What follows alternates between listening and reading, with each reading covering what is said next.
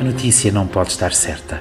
Pensei-o quando me disseram que o Sérgio Godinho fez ontem 78 anos. Claro que envelheceu, sabemos-lo e ele não o esconde. Continua a cantar, continua a encher salas, a participar em debates, a fazer o que tem de fazer. Claro que o tempo passou pelo Sérgio, como passa por mim e por ti, vemos no modo como anda, nas curvas do rosto, na maneira até como nos fala. Muito bonito vê-lo assim. Talvez para ele não o seja, talvez preferisse voltar a Paris e ao seu maio de 68, talvez desejasse tornar ao Pigal e abraçar José Mário Branco entre um copo e uma canção resgatada ao papel. Talvez não hesitasse em baralhar e dar de novo, virar a mesa ao contrário, conhecer mais pessoas, ver mais peças de teatro, escrever mais canções e correr a maratona ao tornar-se um ponta de lança do seu Sporting. Talvez para ele fosse melhor assim, mas ainda bem que não é porque ontem fez 78 anos e continua a viver na plenitude, continua a estar presente e a dar-se ao mundo, ainda bem que envelheceu, ao contrário das suas músicas que são hoje cantadas pelo meu filho de 6 anos, como se tivessem sido compostas para ele na semana passada. Quando os anos passam, somos mais uma história do que uma pessoa, mais um livro do que um corpo.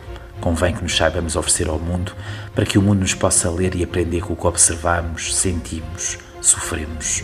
Envelhecer só é triste se nos escondermos numa prateleira com medo de ser vistos.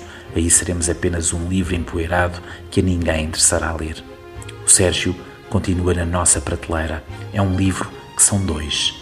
O que fomos lendo ao longo da nossa vida, o que continuamos a beber com o mesmo brilhozinho nos olhos, o que nos ajuda a enfrentar os perigos de todos os fins e a oportunidade de todos os recomeços, de todos os primeiros dias, o que nos embala com o primeiro beijo na noite passada, o que nos carrega de idealismo quando nos conta dos que constroem as cidades para os outros ou das certezas do meu mais brilhante amor que um dia quer cantar à mulher que me salvou. Sabes que a pedi em namoro no espetáculo teu? A princípio é simples, anda-se sozinho, está-se bem no silêncio e no burburinho, e eu abracei-a e perguntei sim, se era possível um novo dia. Ó oh, Sérgio, obrigado por tudo por teres mudado a minha vida, por a teres inclinado para o lugar da poesia, por me teres salvo tantas vezes com canções que se tornaram pele, e depois memória, e depois melancolia, e depois esperança, e depois riso e lágrimas, e depois filhos, e um dia serão os meus netos e os filhos dos netos a cantar os versos que um dia inventaste.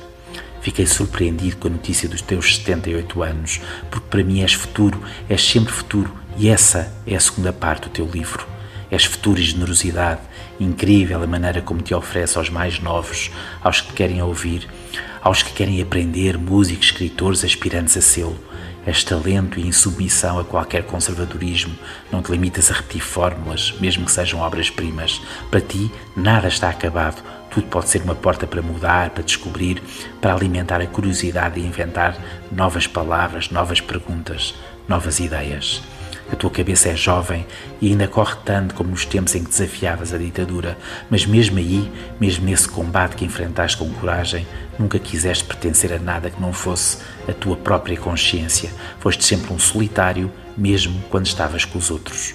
Quiseste ser tudo e foste tudo e és tudo, escritor de canções e de livros, realizador e ator, dramaturgo, compositor, intelectual, mas és e serás a pele de muitos e muitos de nós e mais do que isso, e muito mais do que isso.